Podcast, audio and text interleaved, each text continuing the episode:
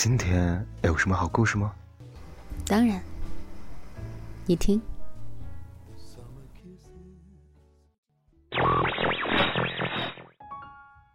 嘿，小耳朵们，今日份的故事是什么呢？通讯录里有一千人，真心朋友只有两个。作者：蜡笔小尖椒，做自己喜欢的事，写自己喜欢的字，爱自己喜欢的人。私人微信：木叔二幺零，新浪微博：木叔 S U N N E。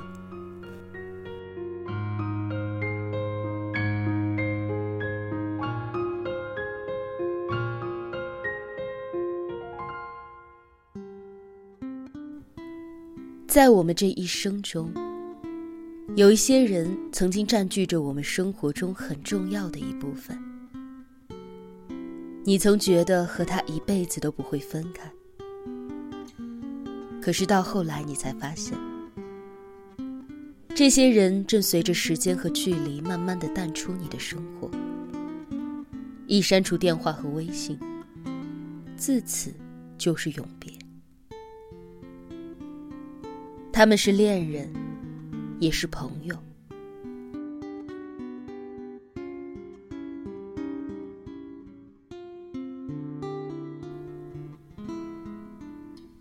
昨天看了一段扎心的视频。我们这一生中大概会认识两万七千人，可是这些人当中，除了家人之外，又有多少人能够让你毫无保留的说真心话？能够让你在最需要的时候无条件的去信任呢？华为就以此做了一次实验。实验选取了几个普通人，拍摄前先统计和备份了他们的手机通讯录，然后让他们猜测，他们的通讯录中大概有多少人？一两百吧？三百？很多？这是他们的答案。可是，当通讯录里的人密密麻麻的投影到了背后的墙上时，他们才知道，原来他们的通讯录里有着一千多人。无一例外，他们都很惊奇：怎么会有这么多的人？接下来，拍摄者请他们删除那些自己不会主动联系的人。他们中有人开始犹豫了。也有人笑着感慨：“这工程量实在是太大了。”这时，他们删除的是那些平时不会联系、互相也不会帮上忙，甚至看到名字都不知道是谁的那种。那如果不考虑应酬和工作，还能够剩下多少人呢？有一半吧，大概二三十人吧。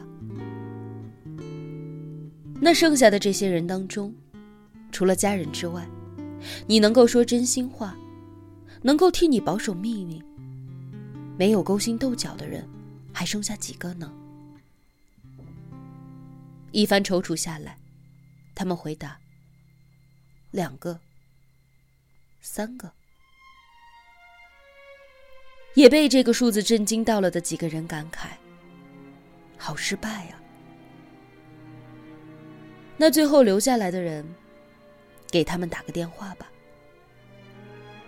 众人犹犹豫豫的拨了电话，有一些人许久未联系，相谈甚欢；而也有一些人，在拨通之后被对方挂断了。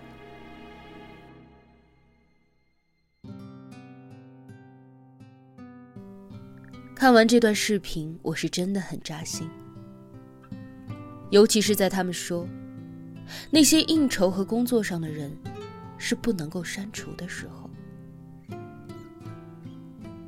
好像自从开始步入社会之后，我们总是把有着工作和利益相关的人摆在最重要的地方。即使再忙、再累、再烦，老板和客户的电话一定会立刻客气的接起来。微信中置顶的不是爱人，而是工作群。恋人、朋友的微信可以不回，或者是迟一点回，可是老板的微信一定要立刻回。我们好像把一天当中的大部分时间都花在了应付这些人的身上，可是大家心里都清楚，他们能够和你称兄道弟，也能够突然在背后捅你一刀。大多数都是以利益为纽带的虚情假意，谁也不会傻乎乎的把这种感情当真。而那些真正可以信任、真心相待的朋友呢？视频里的男人满脸沉思的说：“我们两年没联系了，我们半年没见了。”你会发现。当你遇到的人越来越多，而真心的朋友也就越来越少，因为我们总要把有限的时间分到更多的人身上。你总觉得那个真心的朋友，即使少点联系也不会走丢，即使不见面，也仍然会很亲密。可到最后发现，感情其实是需要花时间和精力去维系的。少了联系的你们，关系已经越来越远，甚至对方早已把你踢出了自己的生活，你们再也回不到以前了。看完这段视频之后，我也去翻了翻我的通讯录，手机通讯录里只有八十六人，可是最近通话中除了父母，就只剩下快递和骚扰电话了。我几乎不打电话，手机常年静音，接电话纯靠缘分。和朋友之间的联系也都是通过微信。是的，在这样的一个网络时代，基本上联系都靠微信。即使是聊天，也是播语音。见了面也多是扫扫二维码。留电话的人也越来越少。所以。或许微信联系人的列表，比视频当中的电话通讯录会更具有调查的意义。也正因为如此，摆在每个人面前都有一个比删不删电话号码更让人纠结的问题：那些微信里不常联系，甚至都不知道是谁的僵尸粉，到底要不要删呢？前几天。因为删微信这件事情，沈月就被自己的老同学顶上了热搜。一位自称是沈月老同学的网友给博主爆料，说沈月火了之后，就把他这位老同学的微信删除了，这让他很气愤，觉得这是火了之后耍大牌，然后就开始爆沈月的料。沈月也发了一条朋友圈怼他：“就算我不是演员，八百年没有联系过。”本来就互相看不顺眼的人，怎么就不能删微信了？为什么删你不删别人？你心里没点数吗？在这条新闻之下，大部分的网友都是站沈月，而有的人直接怼爆料的博主。怎么不删？难道等着你整天去曝光人家的朋友圈，等着你看他火了之后去找他借钱吗？其实，沈月遇到的问题，我们每个人都会遇到。每个人的微信当中都有着一些八百年没有联系的人，他们可能是曾经的朋友、同学，但是渐行渐远，生活早已像是两条平行线，互不相关。他们或许也是你不喜欢和看不惯的人，但是因为各种原因，你不好意思删除。对方仍然待在你的微信里。